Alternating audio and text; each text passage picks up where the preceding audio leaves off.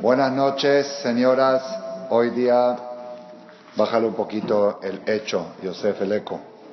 El que dice hecho, bájale un poco. Hoy es día miércoles para jueves 16 de Heshvan 5777 y 16 de noviembre del 16.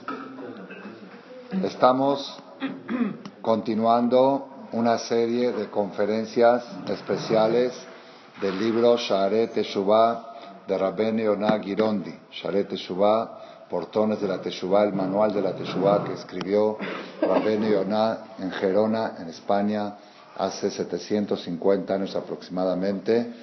Fue, es uno de los mejores libros que existen de aquella época sobre la Teshuvah. Iniciamos esto en Jodesh Elul, dimos 20 charlas en Jodesh Elul, que es el primer portón de Sharet Teshuvah y ahora, después de las fiestas, reiniciamos con el segundo portón y esta va a ser la clase número 11. Esta es la clase número 11 del segundo portón de Sharet Teshuvah. En el segundo portón, eh, Rabben Yonah nos está enseñando cuáles son las cosas que orillan a la persona hacia la Teshuvah. Cómo la persona llega a acercarse David, ponte más a medio para que te vean. Ahí estás. Tapa la, tapa la columna. Cuando quieras fumar, te escondes. Entonces, él nos enseña, Rabbenu Yonah, cuáles son los caminos que orillan a la persona a hacer Teshuvah. En total son seis caminos y él nos fue explicando uno por uno. Estamos ahora en el último, casi en el cierre del segundo portón. Vamos a repasar rápido los cinco. A ver, David, ¿cuál es el primer camino que lleva a la persona a la Teshuvah? ¿Cuáles son las primeras, la primera cosa que orilla a la persona hacia la Teshuvah? Las broncas, los problemas, las situaciones difíciles. Entonces, Rabbi Yonah nos enseñó cómo enfocar, cómo enfocar esas situaciones cuando a la persona le vienen problemas, no decir fue una casualidad o no empezar a buscar culpables, sino decir, me está mandando un mensaje del Shamaim para que yo enderece mis caminos, para que yo mejore. Ese fue, en síntesis, el primero. El segundo camino que lleva la persona de Teshuvah, eh, David, repaso, estamos haciendo repaso. Ah, ¿Cuál es el segundo? A ver, muchacho, ¿cómo te llamas? Este, ¿Cómo? Jaime. Jaime, ¿cuál es el segundo camino que lleva la Teshuvah? No, no, no. Esos son los fundamentos de la teshuva. Pero ¿qué es lo que orilla a la persona a la teshuva? Primero son los problemas. Segundo, la vejez. Muy bien. La vejez. Cuando la persona llega a una edad que ve que las cosas se están acabando, se están desmoronando, eso lo hace reflexionar que este mundo no vale y que hay que prepararse para lo. El tercer camino que lleva a la persona a la teshuva es una buena conferencia un buen jajam, pero conferencias de esas que sacuden, esos que sacuden, sí, que sí hacen simbrar a la persona, como dicen, le movió el tapete, sí, esas, sí, y la persona tiene que buscar ese tipo de conferencias y no de aquellas conferencias de que los jajamim hablan bonito, dicen todos ustedes, dichosos, Ashrem, está bien, eso es bonito, pero eso es para muy principiantes. Para la gente, la persona que quiere avanzar, tiene que buscar jajamim que al pan pan y al vino vino, que te dicen las cosas así como son. Entonces uno escucha una buena conferencia que lo sacude y lo hace reflexionar, dice a partir de ahora yo soy una persona que hago todo lo que me dicen la Torah, le pregunto a los hajamim cada cosa que voy a hacer. Eso le hablamos la semana pasada, el miércoles. La cuarta cosa que lleva a la persona a la Teshuvah es leer la Biblia, tanto el Pentateuco como los profetas, y uno empieza a ver las historias y ve qué pasó con el diluvio y pregunta por qué. ¿Y qué le pasó a Caín? ¿Y por qué Caín mató a Abel? ¿Y cómo terminó la historia de Caín? ¿Y cómo terminó el diluvio? Y después qué pasó con Sodom y Gomorra. Esta semana vamos a leer en la Torah, Sodom va a morar. Y así cada uno va, dice, ¿y eso por qué? ¿Cuál fue el error de ellos? Mira cómo terminan mal la gente malvada y cómo terminan bien la gente buena. Entonces, esas cosas le mueven a la persona al tapete y la verdad, nosotros, porque Baruch Hashem, venimos de chiquitos muy acostumbrados a leer todas esas historias, pero que lo ve por primera vez, se impresiona, dice, mira cómo todo tiene su pago, nada se va gratis. Tarde o temprano la persona tiene que pagar las cosas que hizo. Y en los profetas ni hablar. El que lee los profetas y las historias, hay un libro que se llama Ralbag, también de la época de, de Maimónides, que él escribió un comentario sobre los profetas, y Yoshua, Shofetim. Después de cada capítulo, cada dos capítulos, dice aprendizajes para la vida de estos capítulos. Cosas impresionantes. Entonces, cuando una persona lee, lee la Torah y lee Nevim, Ketuvim, extrae, esa es una de las ventajas, se puede, se permite un comercial en el medio, una de las ventajas de Shem Tov. ¿Cuál fue el éxito de Shem Tov en los cinco libros de la Torah? Que en cada dos, tres versículos te dice, de aquí aprendemos tal cosa. Entonces uno va leyendo y no nada más está leyendo la Torah como perico, se nos dice, de aquí vemos cómo es una persona aquí en México, un señor casado que andaba Barminán enredado con una goya. Él lo contó. Y por más que hablaron con él, Jajamim y todo, no, él, el Eyer Serara estaba muy fuerte. Él iba a rezar al templo de Fasja y cuando llegó al Knis en Shabbat, el Shamash le dio un librito de los de Shento cuando eran libritos de cuadernitos. Y empezó, mientras el Hazán leía la Torah, él seguía los comentarios. Leyó un comentario y dejó a la Goya. De un comentario que leí. Esa es la fuerza que tiene la lectura de nuestras fuentes. Por eso la persona que tiene que acostumbrarse a leer y ser un buen lector y analizar lo que está uno leyendo y no, no buscar leer. Hay, una persona que viene a veces Shabbat a la casa y me dice que en tal película de Hollywood dice y es muy buena porque tiene muchas enseñanzas. Dije, yo tengo un Hollywood en la Torah, ¿sí? que no, yo puedo hacerte películas de, de, de, lo que es. No necesito yo acudir a esas cosas que la escribió gente que es muy complicada, que finalmente terminan quizá suicidándose u otras cosas. Prefiero leer de las fuentes de la sabiduría que es la Torah. Ese es el, cuarto camino que lleva la persona a la Teshuvah. El quinto camino que lleva a la Teshuvah es hacer Yemet Teshuvah, los días que hay entre Rosh y Kippur, cuando la persona sabe que todo el futuro está en juicio, y dice, no puedo yo jugar, tengo una familia que sacar adelante, tengo hijos, tengo nietos y tengo una, todavía tengo una vida por delante que vivir y necesito cambiar mis acciones para que el día del juicio Hashem diga que merezco seguir viviendo muchos años y salud. Ahí hace Teshuvah mucha gente en los 10 días de Teshuvah. Esos fueron los cinco primeros. El sexto, el sexto camino que hace que la persona haga Teshuvah es, dice la Yonah, cada minuto.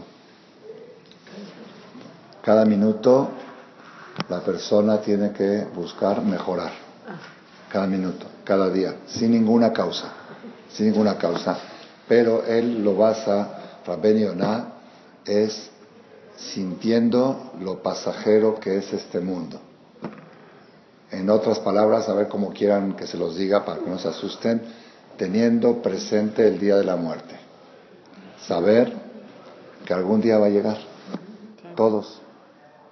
Lo único que hay seguro en la vida, dice, la persona está muriendo cada minuto y el día que muere deja de morir. Todo el tiempo está uno muriendo, se está acercando uno al final, a la tumba, y ese día ya dejó de caminar hacia la tumba, ya, llegó. Entonces, aquellas personas tzadikim, ¿sí? Para ellos la muerte no le tiene miedo, porque la muerte es un paso hacia una vida más larga, más eterna, más placentera. Aquellas personas que toda la vida estuvieron concentrados en la parte material, en comer, beber, pasear, shopear, disfrutar, viajar, le va a costar mucho trabajo la despedida. Así dice Rabeniona. La persona que quiere no sufrir la despedida tiene que ir despidiéndose desde que nace. Y es lo que nosotros educamos a nuestros hijos. Cuando tú en Yom ¿cómo, ¿cómo se despide uno? En Yom Kippur, cuando estás 24 horas sin comer, sin beber, sin sexo, sin pensar, te estás eh, acostumbrando a la vida de los más Te estás educando a vivir sin el cuerpo. cada vez que tú te abstienes de un placer material para ir a una clase de Torah, en vez de ir a, a una película o a una tontería o a, jugar con tus amigas, te fuiste a una clase de Torah. En ese momento tú te desprendiste un poquito de lo material y te acercaste a lo espiritual. Entonces te estás acostumbrando a que eso es menos importante. Cuando cada vez tiene que ser menos importante para ti las cosas materiales, solamente lo necesario para poder superarte espiritualmente, eso sí es importante. Los requisitos, el dinero que necesitas para comer, y la comida, y la bebida, y dormir bien, y estar sano para poder venir a las clases de Torah, para poder hacer mitzvot, hasta ahí es lo único que vale. Lo único que vale, me dijo mi concuño, el Jajam Davidson, estuvo mi, con, mi consuegro, estuvo este Shabbat, le pusimos el nombre a la nieta, a la hija de Yehuda, se llamó Mago, Mago Malek, Mago Malek Davidson de Yehuda, que está casado con... Entonces tuvo Shabbat el consuegro, estuvimos, convivimos mucho juntos. Me dijo algo espectacular que lo vio, lo vio en un libro, en un sefer, y la verdad a mí también me encantó y dije, lo voy a repetir en tu nombre. ¿sí? Dice, una persona a veces se, se marea un poco entre el cuerpo y el alma. Dice, es muy fácil. ¿sí? La igire. Mm. El cuerpo es la igire. La persona tiene su esposa y tiene a la igire. Las dos son necesarias. Es decir, la esposa, pero la esposa es la esposa y la igire es la muchacha, es la muchacha. ¿sí? Pero si Barminan algún día la persona agarra a la muchacha y la trae a la recámara principal, ahí ¿Se necesita gire o no se necesita gire? Sí, para que te limpie, para que te arregle, para que te prepare. Necesitas gire. ¿Se necesita el cuerpo o no se necesita el cuerpo?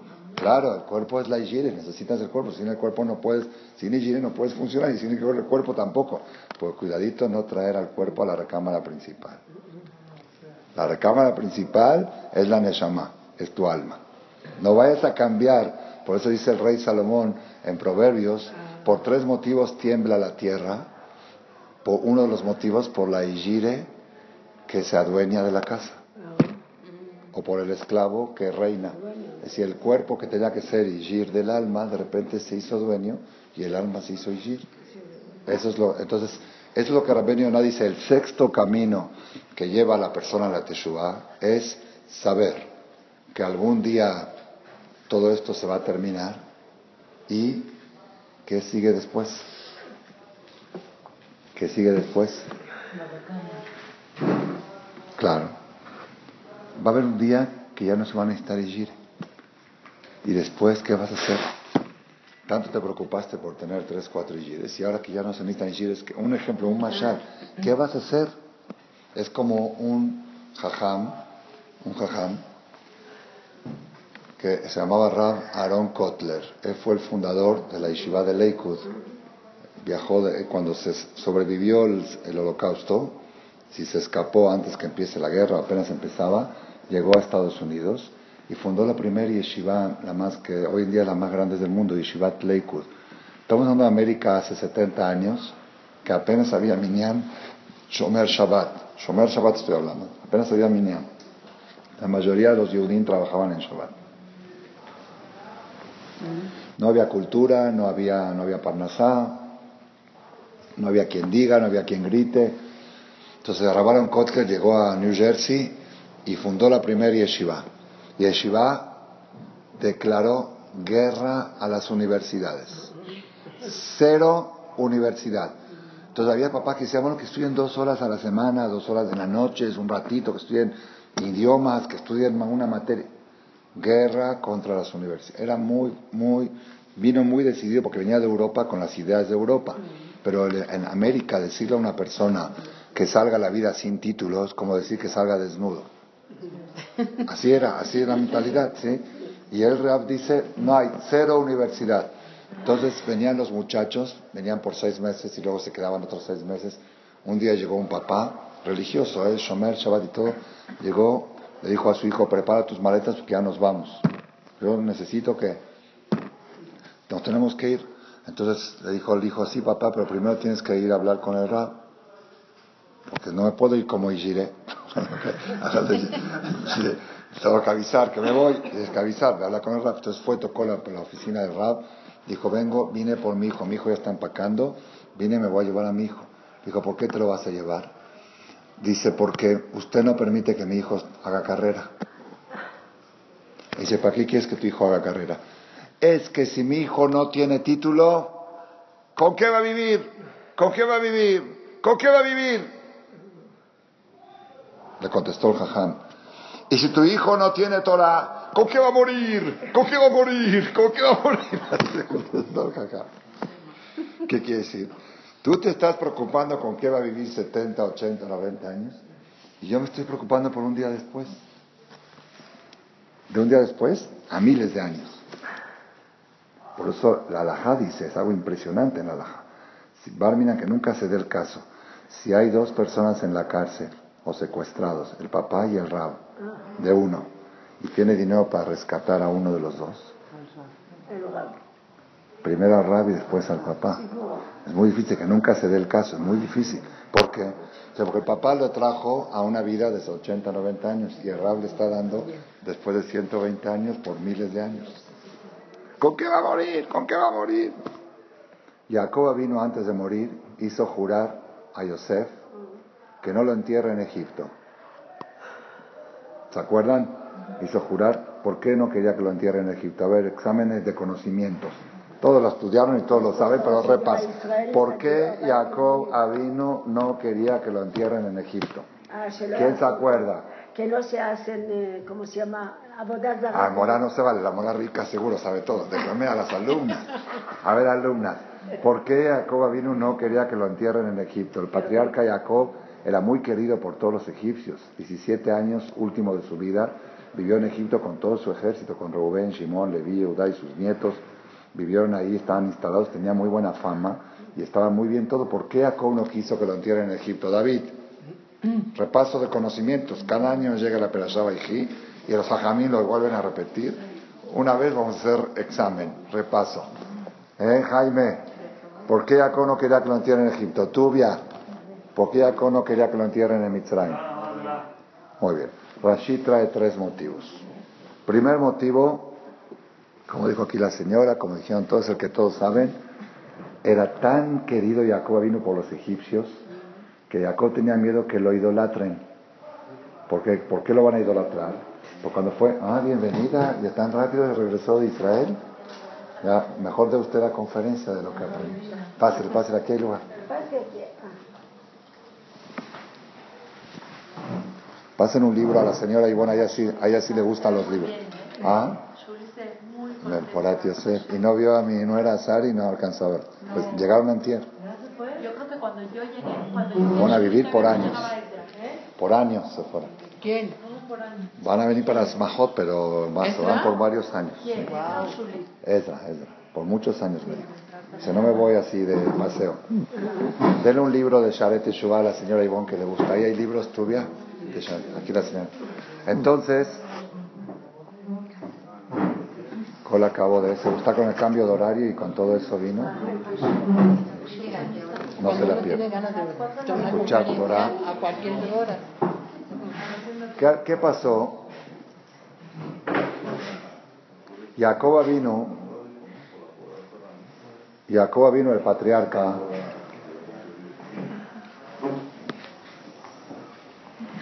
él llegó a Egipto en las siete vacas flacas, ¿se acuerdan? Hubo siete vacas gordas, siete años de abundancia. Y luego empezaron los siete años de las vacas flacas. Y ahí fue cuando Jacob mandó a sus hijos a buscar comida a Egipto. Y ahí fue cuando Yosef, toda la historia. Habían pasado dos años de las vacas flacas y faltaban otros cinco. Es lo que le dijo Yosef a, a los hermanos, díganle a papá que se venga, porque apenas pasaron dos años de hambruna y todavía faltan otros cinco años más y yo no quiero que Barminan, papá pase hambre, aquí yo puedo mantenerlo del gobierno. Y así fue, entonces, ¿qué pasó? Llegó Jacob a Mitzrayim, Yosef dijo, que venga papá para que yo lo mantenga. Pisó Jacob Egipto y desbordó el río Nilos y se regó la tierra y se acabaron las vacas flacas. Pensaba, Yosef pensaba que él iba a mantener a su papá. ¿Quién mantuvo a quién? El papá mantuvo a todo Egipto. La verajá de Jacoba vino, hizo desbordar el río Nilos que irrigaba toda la ciudad. Hagan un lugar a la señora aquí, la, nueva, la nueva suegra. Se casó a su hija, ¿verdad? Con un hatán tamil jajam, Baruch Hashem, que vea puro fera. Alumna fiel de las velas de Hanukkah es la, la compradora más fuerte de horas de, de mil horas para arriba compra cada año. Baruch Hashem. Hashem la premió con su primer yerno.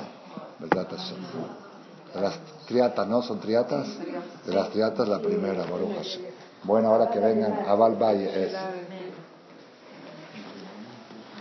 Entonces, Rabotai, continuamos. Jacob vino, tenía miedo, ya que cuando pisó Egipto desbordó el Nilos y vino la abundancia, los, egipcios eran muy supersticiosos. Decían, este hombre es un dios, porque en dos años había hambre. Llegó Jacob y desbordó el río Nilos. Entonces tenía miedo que después, así como le hacen a los faraones, que les hacían pirámides y los idolatraban, Jacob tenía miedo que lo idolatren. Dijo, yo no quiero que me hagan abodazara. ¿Por qué? Explica Rashi. Porque así como castigan al idólatra, castigan al idolatrado. Si hay un jajam hoy en día que están anunciados sus fotos, que ya murió, están sus fotos en la carretera Orlando y dicen que es el Mesías, eso es Abodazara. O si hay knis que ponen la foto de él, y si hay, dentro del knis, eso es idolatría. Pero unos dicen, ¿qué culpa tienen que están locos la gente que lo idolatran? No, Rashi dice que no, que si uno no hizo el esfuerzo para que no suceda eso, lo van a juzgar, así como juzgan al idólatra, juzgan al idolatrado. Jacob dijo, yo no quiero que a mí me idolatren, porque luego voy a sufrir en el Shamaim, que me están haciendo abodazara. Mm. Ese fue el primer motivo.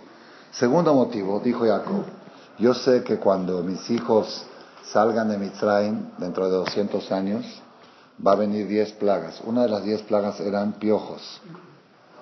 Los piojos, ¿saben qué son los piojos? Se llenó toda la tierra. Entonces, si mi cuerpo va a estar enterrado en mi train, me van a picar los piojos. Porque Jacob sabía que su cuerpo no se iba a desintegrar. Los tzadikim, su cuerpo se considera, se conserva íntegro. Entonces me van a picar los piojos y me va a molestar.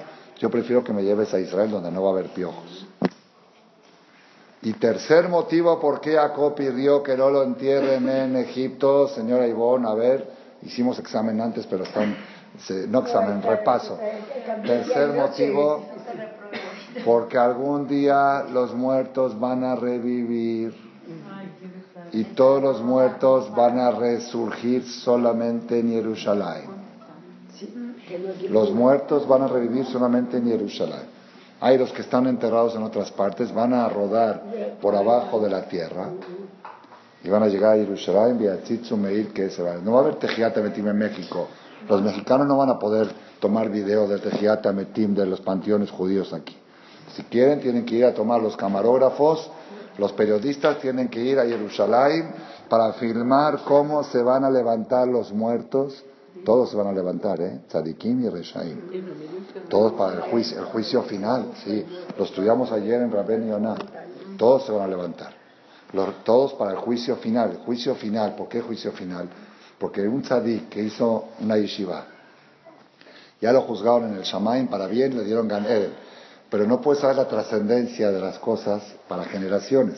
Cuando llegue el último día de la historia, va a decir, mira, por esa yeshiva que tú hiciste, fulano y mengano y su nieto y su bisnieto, todo eso se, se va a tu cuenta y le tienen que subir a hacer un upgrade. Eso a los tzadikim. Y a los reshaim al revés también. Un rasha que echó a perder a otro no se puede saber la magnitud de su maldad hasta que termine la historia. Entonces dijo Jacob vino, yo no quiero sufrir el, el, viaje, el rodaje, el rodaje que van a rodar, rodaje subterráneo que van a rodar los muertos para revivir cuando venga el Mashiach, según una versión del Zohar va a durar 40 años. Ese viaje va a durar 40 años. Y parece que es sufrimiento para el cuerpo estar haciendo ese trabajo, como que está taladrando la tierra hasta llegar. A, Jacob dijo, yo prefiero que me entierren en el mismo lugar donde me voy a levantar, ahí en Hebrón. ¿Está bien? Eso es Jacob vino en la Perashat Vaihi Jacob. Ahí cuenta eso. ¿Por qué digo esto? A ver, las personas se preocupan, somos, muy preocupones. Ayer habló de esto Rabén La persona es muy preocupona. ¿Por qué trabajas tanto? Porque, no sé, tengo que, con la vejez, tengo que tener dinero para la vejez y para dejarla a mis hijos y para esto y para el otro. Y quién sabe qué va a pasar mañana y cuando suba Trump, si va a subir el dólar, si va a bajar el dólar. Y ya no sé si vender los dólares o comprar dólares y ya no sé qué hacer. Bueno, ¿quién te dijo que vas a llegar al día que suba Trump? Quizá el Mashiach llega antes. ¿Qué? Así dijo, no te preocupes por un mañana que ni sabes si va a llegar. Y la persona está preocupado y agobiado y angustiado por un futuro incierto. Pero la gente así es preocupona. Se preocupa y se preocupa. Hay gente, yo conozco un señor, que ayer me que no tuvo una operación esta semana, que tiene en su caja fuerte, él me dijo, tiene el sueldo de todos sus ayudantes por dos años el sobres, de la higire, de la cocinera, del chofer, el aguinaldo, todo de sus ayudantes de la casa, el, persona tiene ahí, no sé, puede ser que tenga dos, tres millones de pesos en sobrecitos, la quincena del 15 de marzo, así tiene, y tiene también un sobre de la propina de su enterrador. ¿Sí? Porque es una persona que da mucha propina, siempre le gusta. Dice, el que me va a enterrar, yo no sé si mis hijos van a estar eh, así para darles propina, quizá van a decir, no tengo, no traigo cambio, preparó un sobre propina del enterrador. Hay gente que se preocupa, que se preocupa hasta el último día. Apartan su tumba, pagan la jebraca Isha, preparan la propina para el enterrador. Todo, el Señor lo tiene todo organizado. Todo. Sí. No, no, ahora viene la pregunta. Y al otro día, después de que ya recibió la propina del enterrador, ¿tienes con qué vivir? Después que tienes con qué, es lo que le dijo el jajam al, al, papá del alumno. ¿Con qué va a morir? ¿Con qué va a morir? ¿Con qué va a morir? Tú te preocupas con qué va a vivir. Las personas estamos preocupados para 60, 70, hasta 120 años. Y el año 121, ayer fue el cumpleaños de Rav Steyman, 103.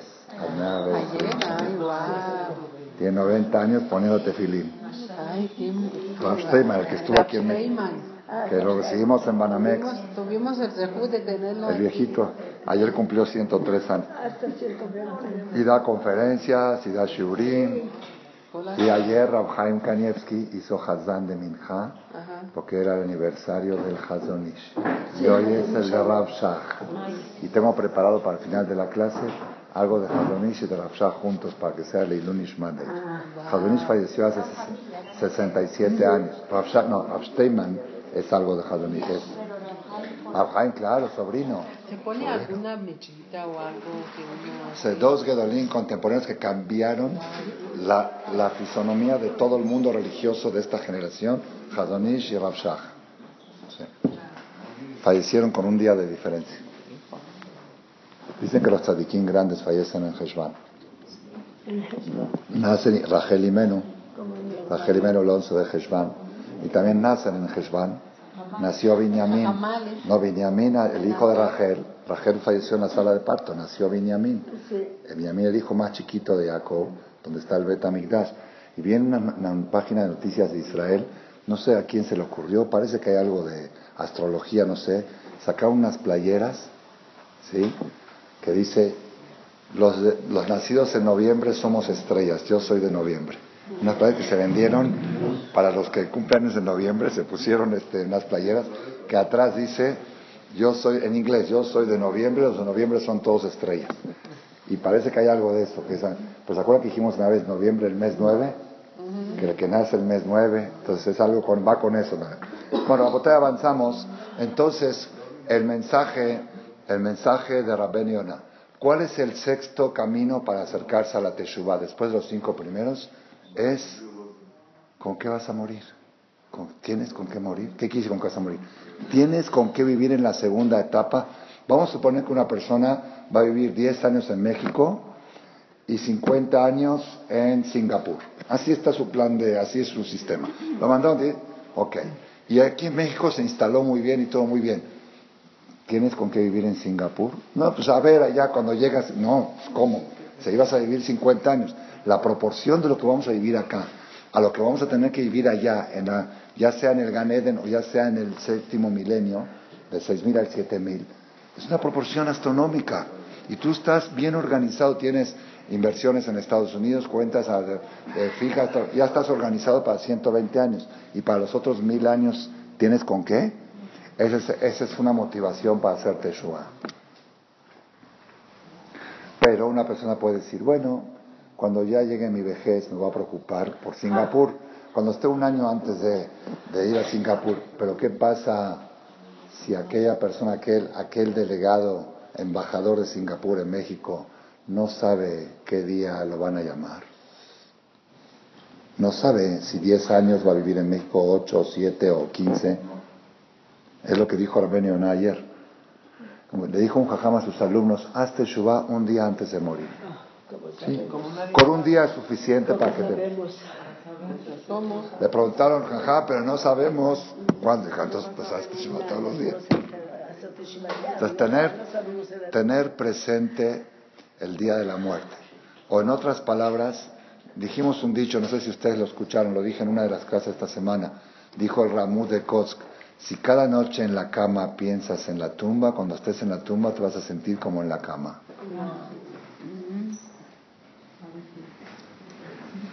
Los tzadikim no le tienen miedo.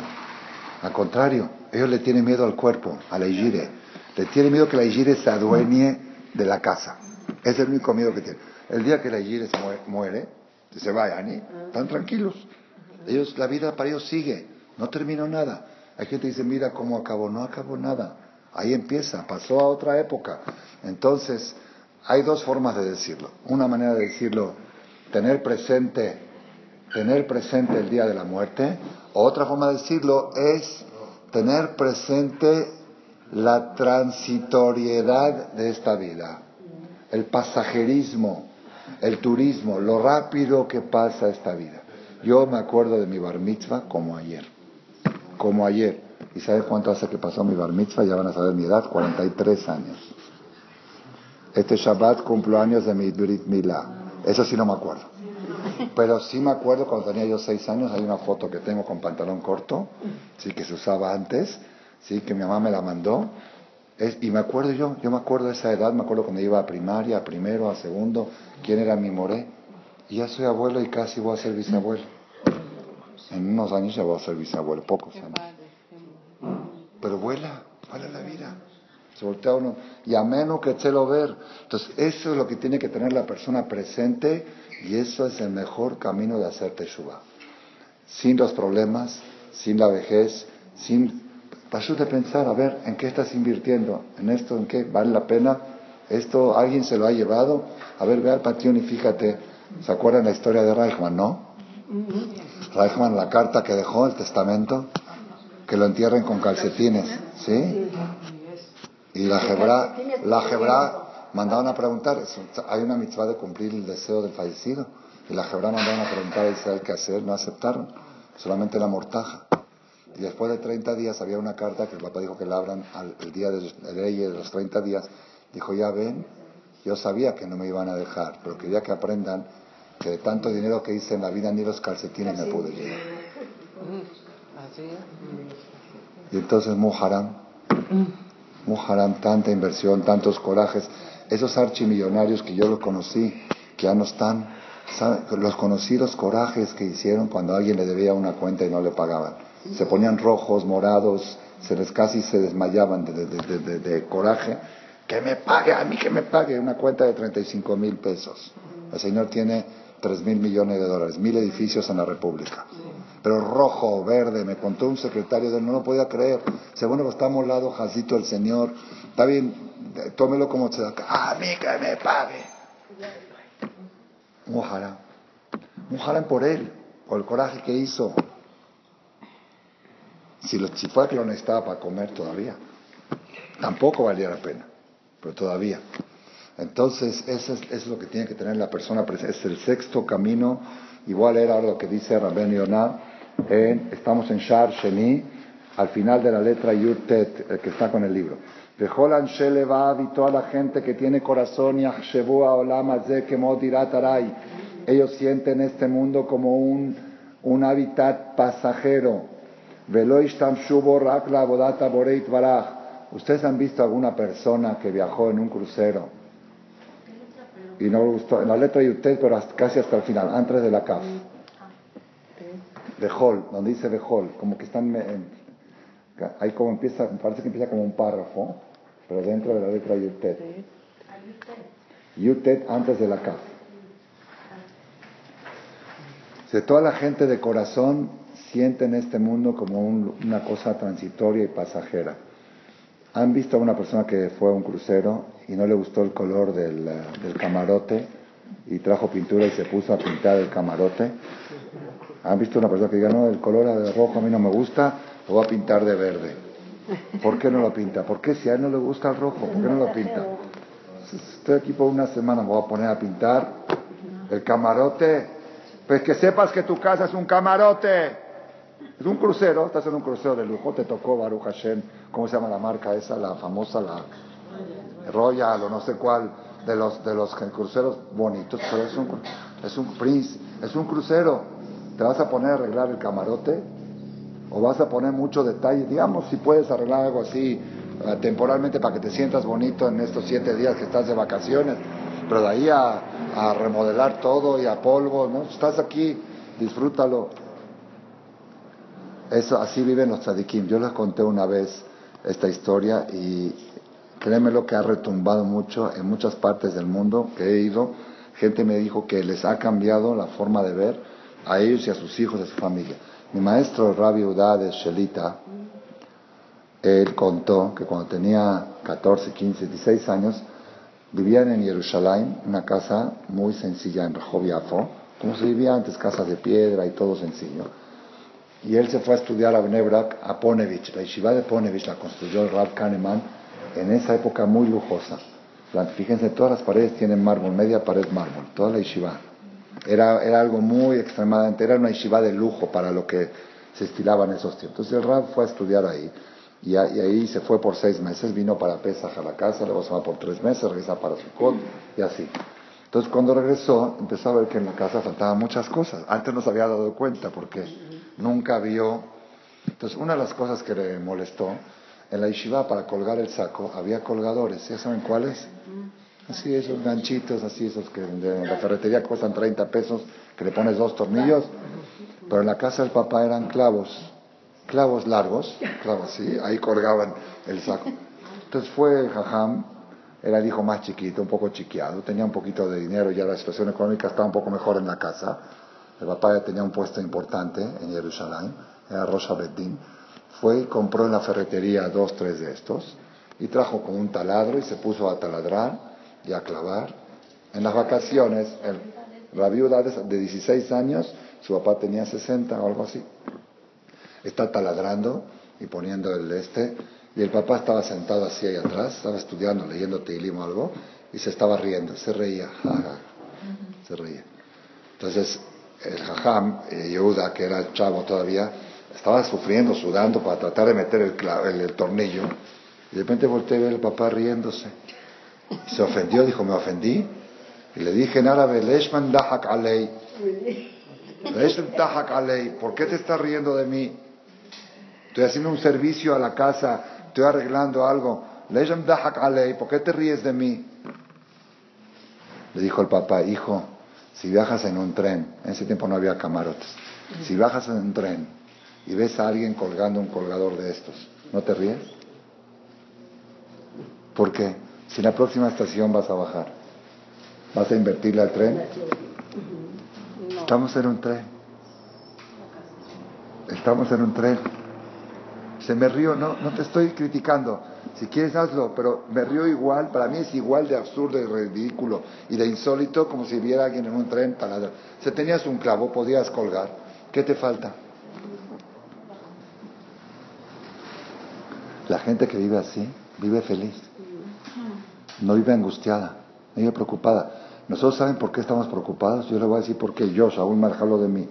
No voy a decir que ya salió un modelo nuevo de iPhone y todavía no lo tengo. Ah, creo que ya salió No vaya a ser que salió algo nuevo de la moda, algo, algo que haya en el shopping y que, y que yo no esté enterado y que algún amigo lo compre antes que yo, o algo así. Como que estamos todo el tiempo con la enfermedad de, de, invertirle, de echarle más aquí, echarle más kilos a... Bueno, Baruch Hashem, no me preocupo tanto porque todo lo uso para mitzvot, ¿sí? Pero la gente que no usa todo para mitzvot, es, es esa desesperación de crecer más la igire y reducir más a la patrona, a la esposa. Darle más importancia a la igire que a la esposa. Y eso es un peligro. Él contó, el Rabades mismo contó, Sheikhie, mamá es como nos damos a los. Dice que cuando su papá falleció, repartieron el menaje de la casa entre los hijos. Y al Jajam le tocó, una de las cosas que le tocó al Rabades, es una pantalla, ¿cómo se dice? Una que se pone, se cuelga la lámpara, el foco cuelga de un cable y le ponen algo, antes se usaba mucho, para cubrir el foco. ¿Cómo se llama? Como ponen en las lámparas de noche, pero las pantallas las ponían antes en las... como tienen, si en Argentina le dicen, eh, no pantalla, tiene otra palabra.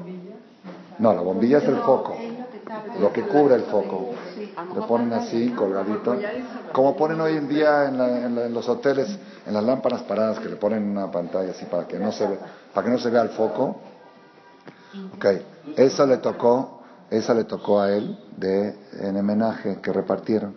No sé si otras cosas más, ¿está bien? Dice que esa se la habían regalado a su papá.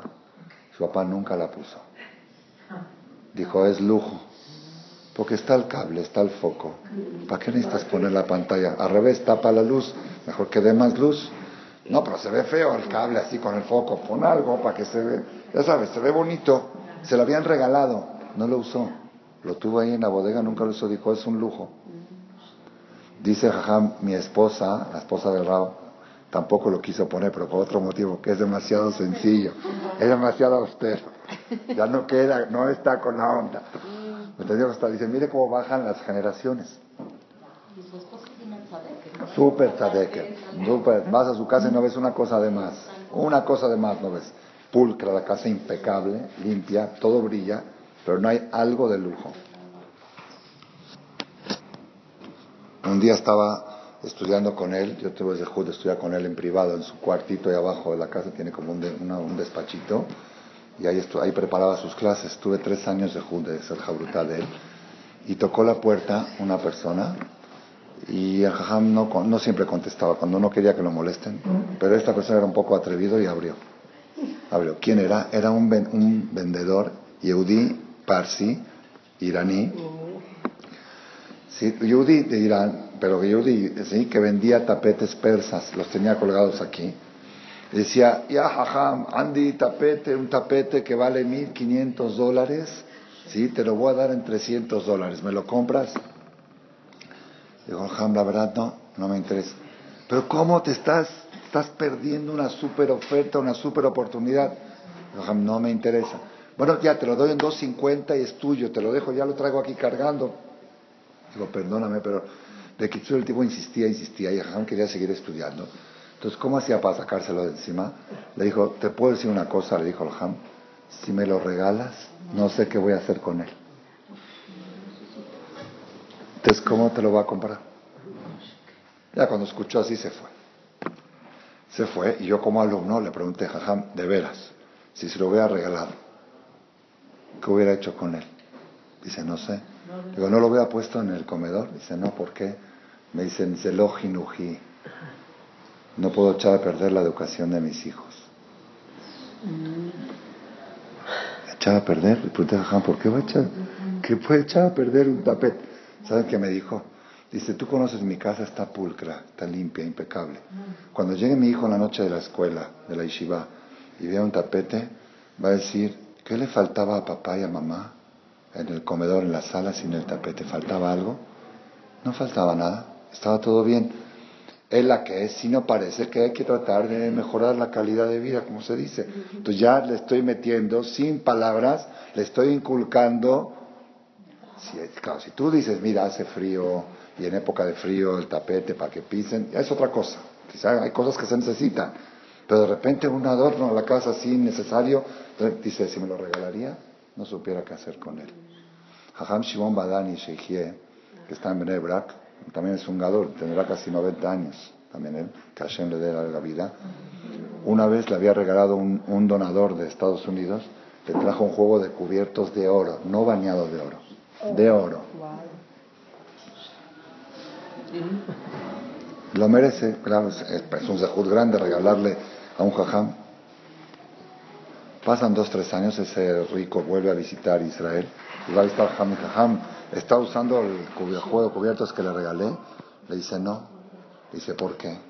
Dice, yo todo el tiempo le estoy hablando a mis alumnos que hay que vivir austeros, que hay que vivir con lo mínimo, que no hay que buscar lujos. Y de repente va a entrar una alumna a mi casa y va a ver un cubierto de oro y dice, ah, con razón, los jajamim hablan así. Ve a ver qué cubiertos tienen. Una vez, esto yo estaba en, yo estaba en Israel, todavía estudiaba ahí, eh, un alumno de la yeshiva de Koliakov entró nuevo, su papá era el dueño de Shetije Carmel, las, las, este, las alfombras más famosas, es una cadena de tiendas en todo Israel, multimillonario, el papá del muchacho israelí, Shetije Carmel se llaman, y el, el hijo vino, entró a estudiar a la yeshiva. Entonces el papá vino a visitar a su hijo después de unos meses y fue a ver al Rab. Y cuando fue a ver al Rab se impresionó mucho y todo. Le dijo, Jajam, sim tapet mikir lekir.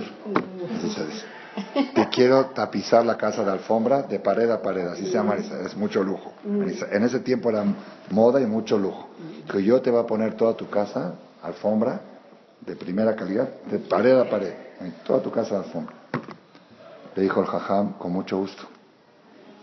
Dice, bueno, ¿cuándo empezamos? Dice, cuando me cumplas esta condición. Tengo 140 abrejim. Que yo les digo que hay que vivir en austeridad y que hay que vivir con lo mínimo, que no hay que buscar lujos. Y si van a ver el tapete, van a decir que el tapete es una necesidad, porque si no el jajam no lo hubiera puesto. Si es una necesidad, porque dice, primero le tapizas la casa de todos los abrejim y el último soy yo. Dijo, no, no, es mucho. Dijo, entonces déjamelo así. Entonces déjamelo así mejor.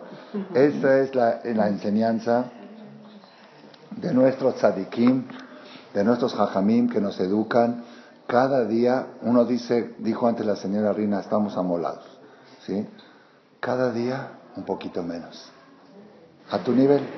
Decir, esto es un lujo, esto no es necesario, no me falta nada sin esto. ¿Para qué lo necesito? Si es necesario, lo pongo. Si es lujo, ¿para qué? Cada día un poquito menos, ir desprendiéndose del amor, del encariñamiento con las cosas materiales, porque eso te hace creer en el subconsciente que vas a estar aquí mil años o dos mil. Y aunque estés, dijo Ramén, aunque vas a vivir aquí dos mil años, no vale la pena invertir, porque ya vas a vivir cien mil, un millón. ¿Me entendiste cómo está? Hay que invertir allá en Singapur, o no sé cómo quieren decir allá, allá, en el Gan Eden. Las inversiones tienen que ir para allá. Acá solamente lo necesario. Esa es una fórmula de Teshuvah que dice Rabbenioná la sexta y está extendiendo mucho Rabbenioná en este tema. Ayer, no recomiendo mucho escuchar la clase ayer porque fue muy dura.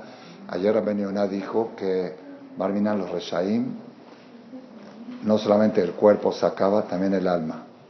Eso yo no lo sabía, la verdad. Yo pensaba que el alma nunca, dice que el alma se desintegra, porque si el alma se hizo Igir del cuerpo, ¿a dónde va el patrón? Va el Igir. Si el cuerpo es Igir del alma, entonces cuando el cuerpo muere, el Igir murió y el alma sube al Shemay. Pero si el alma todo el tiempo quedó chiquita y todo estuvo al, al servicio del cuerpo, cuando el cuerpo cae a la tierra, el alma cae con él. Entonces es muy duro eso. Nosotros, Baruch Hashem, no estamos, estamos en el nivel de que el alma tiene que estar subiendo, pero siempre saber, tener presente y no asustarnos. Créanmelo que aquella persona que logra superar la, super, la no superstición, ¿cómo se llama? El miedo que le tienen a la muerte, la sugestión hacia la muerte, el que logra superarlo y vivir constantemente que esto todo se va a acabar, es una vida mucho más tranquila, una vida menos agitada, menos acelerada, menos desesperada, menos corajeada. La mayoría de nuestras carreras y corridas y agitaciones y corajes son por algo que va a desaparecer. Entonces uno vive más tranquilo, vive más feliz. Entonces es un musar. Rabotai, como hoy fue aniversario del Rav Shach, y ayer fue el aniversario del Hazonish, les voy a contar, Leilunish Matam, una historia que leí. Yo cuando era chiquito leí mucho de Hadonish, porque Rav vivía todavía y no sacaban libros. En vida no sacan libros de la biografía del Jajam. Generalmente la sacan después de muerte. Entonces yo cuando, pero de Hadonish había fallecido. Yo, no, yo, yo nací siete años después que murió el Hadonish. Entonces no conocí, pero escuchaba tanto hablar de él y leí mucho de su vida. Y Rav después de que falleció, sacaron muchos libros. Hace poco mi yerno vino de Israel y me trajo un libro nuevo que sacó el Rab Shlomo Lorenz, alaba Shalom. Shlomo Lorenz, él fue 50 años Javer Knesset. ¿Cómo se dice Javer Knesset? Miembro del gobierno de Israel, de los 120 diputados, de parte del partido religioso, eran cinco o seis, era uno de ellos, y ellos llevaban las todo lo hacían lo que dicen los Gedolim. Cada cosa que había que votar, que los bajurín que van al ejército, que no van al ejército, y que presupuesto para las yeshivot y todas esas cosas, ellos peleaban ahí que no vayan las mujeres al ejército, todas ellos peleaban que Shabbat, que no hagan Hirul Shabbat en el país, todo lo que podían hacer, ellos estaban ahí. Entonces él, 50 años, fue seguidos, fue diputado en el gobierno, fue Javier Knesset en el Parlamento. Y él todo iba con los Gedolim. Entonces él sacó un libro antes de morir, sacó un libro de todas sus experiencias que tuvo. Primero con el Rav Kahneman, con el Hazonish, con el Rav Kahneman, con Rav Shach, con el Briskerov. Como iban falleciendo los Jajamín, él tenía que buscar el otro líder. Siempre era un Gadol que todo, todo era la última palabra. Entonces, primero era Hazonish. Falleció Hazonish, siguió el Rab de Brisk. Falleció Rab de Brisk, siguió Rab Shach. entonces, él cuenta espectacular la vida de cada uno. Es un libro, me lo recomendó Hameliao el Harar, lo mandé a pedir, son tres tomos. Y la verdad, estoy enamorado de esos libros. Me volví loco cuando lo leí. Porque no, no hubo uno, cosas que él sabe. Él estuvo en la entrevista con, de Hazonish con Ben Gurion. La única entrevista que hubo, que duró media hora y que esa vida era famosa, pero él es de primera testimonio de lo que se habló en esa, en esa, en esa entrevista, que Hazonish estuvo todo el tiempo con los ojos para abajo, así hablaba con él, y le preguntó, ¿por qué no me miras a los ojos? Dijo, porque está azul y está aquel bifne rasha, prohibido verle los ojos a un rasha. Está en la laja, se puede contagiar uno. Verle los ojos a un rasha, si una persona que no hay una en Kippur y que come hazir y que todo, no le puedes ver los ojos. Entonces por eso hablaba con él así. Con respeto y todo, pero así. Mm. Si respeto, pues no me puedo contagiar, no me puedo contaminar. Y ahí fue famosa la historia que le preguntó cómo podemos convivir los religiosos y los no religiosos, y le contestó de los dos vagones de ¿sabían o no sabían la respuesta? Había mucho conflicto de la convivencia entre religiosos y no religiosos, y cómo podemos resolver el tema. Entonces el, el Hazonish le contestó, le dice, a ver, si vienen Dice, ay, dijo, está muy claro, en la Torah hay leyes claras de esto, pero yo creo que también tú vas a estar de acuerdo. Si vienen en la vía del tren, dos trenes, un tren con 30 vagones y otro tren con un solo vagón, y por algún error de, tránsito se encontraron en una sola vía y hay que sacar de la vía a unos para que pueda seguir el otro. ¿A quién sacamos? ¿Al de, al de un vagón o al de 30 vagones? ¿Al vagón vacío o al vagón lleno? El vagón vacío, ¿verdad? Nosotros tenemos 3.300 años jalando con la Torah. Tenemos 30 vagones jalando. Y ustedes el sionismo apenas nacieron. Si no podemos convivir juntos, ¿quién se tiene que hacer a un lado? ¿Tú crees que nosotros 3.300 años lo vamos a poner a un lado para que ustedes que trajeron ideas nuevas pasen, háganse a un lado y déjenos seguir? Así le dijo el Hadoris, una respuesta espectacular, espectacular. Dice, ¿qué? ¿Nos llamas vagón vacío? Nosotros somos vagón lleno. Así, hubo un poco de discusión, así. Rabotai, el Hazonish, era una eminencia, ayer fue su aniversario, se juntó Gen Alenu, ahí en Beneverac, toda la ciudad de Beneverac, que es la ciudad religiosa más fuerte del mundo, viven 200.000 personas, la familia promedio es de 12 a 15 hijos, familia promedio. Una señora subió al camión con siete hijos y el chofer le dijo, señora, ¿por qué no dejó la mitad en la casa? Y si ya los dejé, así le dijo. Esa, yo estuve ahí en el Mayanay Shua, en el hospital que abrió el doctor Ochil ahí en Mayanay Shua. Es algo espectacular ver en Poratio ser. Una señora se alivió, mi hija Ruth se alivió ahí, y una señora se había aliviado, y tienen en el, en el lugar del hospital de parto, tienen un comedor común para todas las parturientas. no le traen la comida al cuarto. Comen en comedor común y platican una parturienta con la otra, y cuántos hijos tienes y cuánto. De repente fui yo a visitar a mi hija y veo a un papá que viene a visitar a su esposa que dio a luz con sus nueve hijos. Con nueve hijos viene a visitar a mamá del hijo diez. Venían así, uno, dos, cuatro, y los niños viendo a la mamá a ver a su hermanito nuevo. Eso es Benebrak, eso lo fundó Hazonish. Es la única ciudad en Israel que no circulan coches en Shabbat bajo ningún concepto, más que patrullas o ambulancias, lo haremos, o para partos que se necesitan.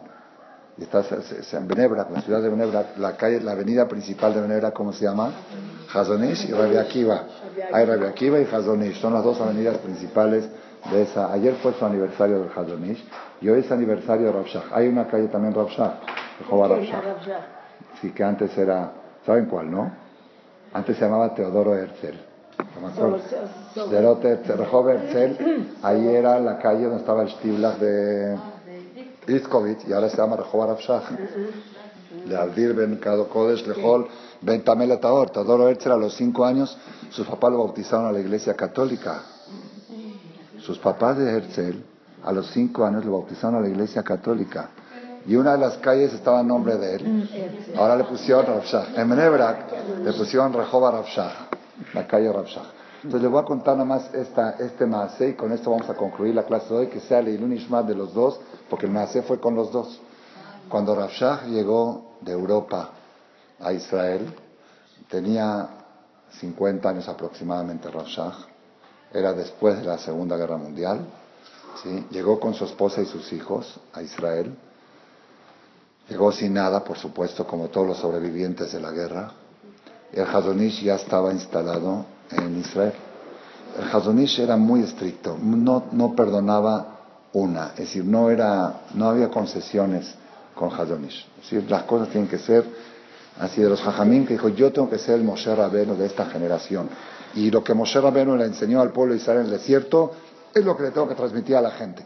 No hay negociación. ¿Se puede negociar la religión? Si cada jajam de cada generación hubiera hecho un, un descuento, ¿ya cuántas misbot tendríamos? No tendríamos nada. No se puede, la- nuestra obligación es entregar la Torah. Entonces Hadorish era muy, muy estricto. Y él declaró guerra contra aquellas instituciones que son medias religiosas. Él no aceptaba media religión. Decía, o eres o no eres.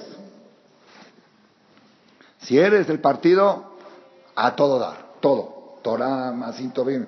No, es que sí son religiosos de Kippah, pero no de, no de Tevire Kasher, pero no de esto. No aceptaba él, término medio. Decía, porque el término medio confunde. Sabemos que hay un camino de la Torah, que hay un camino de los que no quieren Torah, pero una Torah renovada es reformismo. Sí, entonces, no, entonces tenía sus ideas muy estrictas. Por eso no, no daba concesiones en nada, cero, cero, cero. Entonces, el Rav Shach llegó de Europa a Israel. Y de repente el Hazonish se enteró que lo contrataron de Rosh Yeshiva en una de esas yeshivot que tenían Yeshiva Universidad junto, que era mezcla, que era en contra de su... Sí usaban kippah y todo, pero era una mezcla. Yeshiva se llamaba Yishu, la Yeshiva Yishu en Tel Aviv, una yeshiva que no era, no iba 100%, ¿ah? eran datí, pero no jaredí, vamos a decir así, algo así. Hoy en día esa misma yeshiva ya está muy fuerte, pero en ese tiempo era mucha mezcla, había de todo. ¿Y a quién trajeron de Rosa Yeshiva? A Rav Shach.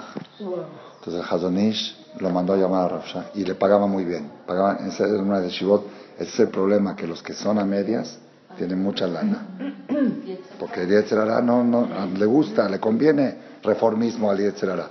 Los Jaredim, los que son muy duros, muy estrictos, siempre están pidiéndose de acá, siempre están apretados porque el Satán no quiere que proliferen esos lugares.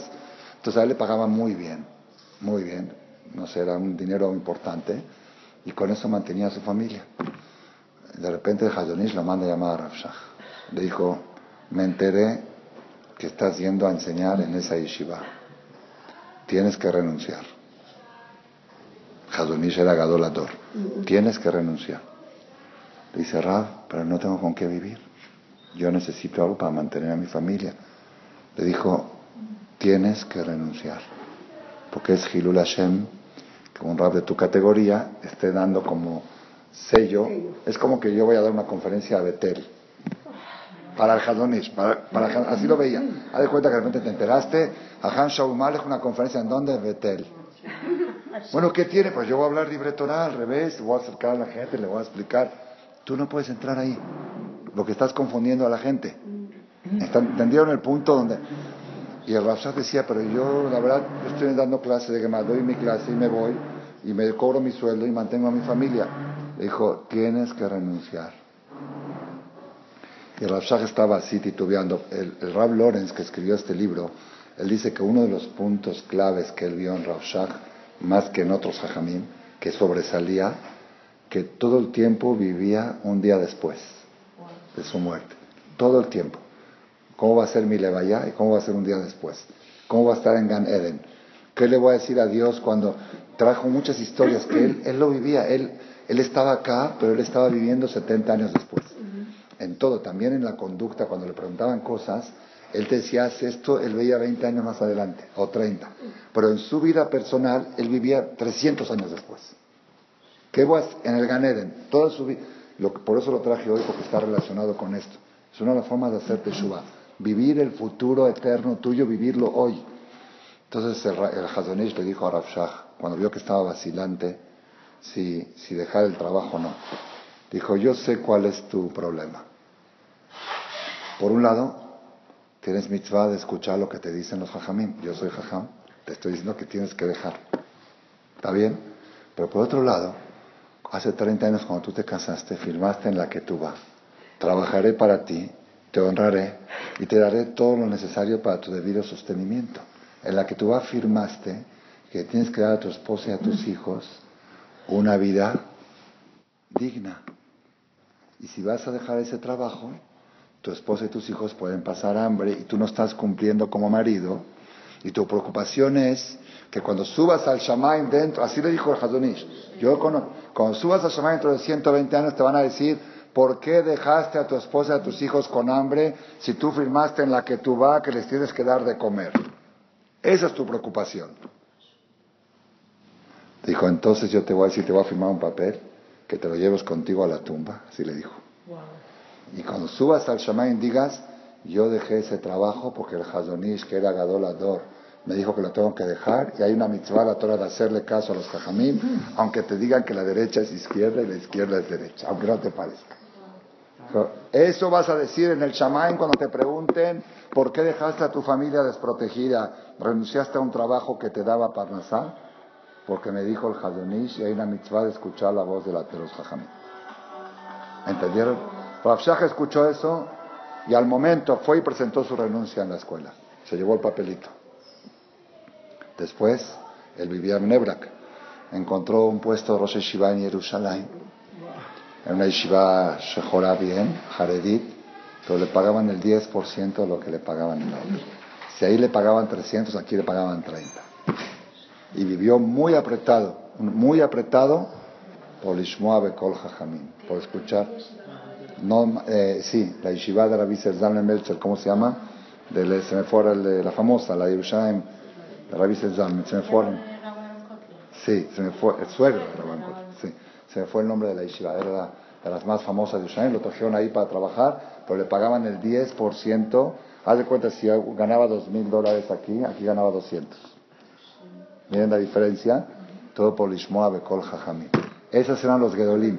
Pero ¿por qué? ¿Qué es lo que me impresionó a mí? No me impresionó que el Jajam le dijo, me tienes que hacer caso, no. Dijo, yo sé que tu preocupación no es el dinero, no, tu preocupación es que el día de mañana tienes que rendir cuentas en el Shamaim, ¿por qué no cumpliste con lo que firmaste en la que tú vas de darle de comer a tu esposa? Esa es tu preocupación, ¿no? Ver a tu esposa con hambre y a tus hijos no es tu preocupación. Tu preocupación, ¿cómo vas a presentarte ante el trono celestial cuando te pregunten que tú firmaste y no cumpliste? Dile porque el jajá me firmó un papel que yo tengo que dejar ese trabajo porque no hay dos cafés. Entonces, estos eran los Gedolim y toda persona que va con esos caminos, viendo siempre más adelante, más adelante. Cada día que pasa, Bezat Hashem, vamos a tomar este mensaje de la conferencia de hoy. ¿Qué aprendimos hoy en la clase de Jajam Cada día tenemos que vivir más allá, más allá. Todos nos preocupamos, pero nos preocupamos hasta, hasta la tumba. Empezar de ahí en adelante. De aquí a la tumba no te preocupes porque no sabes cuándo va a ser. No sabes cuándo va a ser. Pero de ahí en adelante, sí preocúpate. Baruch Hashem, hoy viniste a una clase de Torah, ya invertiste en Singapur. Y viste una tzedakah, ya invertiste, hiciste una verajot, hiciste esto. Sí, vive eso, vives, es, todo el tiempo ten eso en mente y eso te va a ayudar a pasar más fácil todos los problemas de esta vida, todas las situaciones, porque sabes que estás invirtiendo en la eternidad. Amén, realmente. Gracias.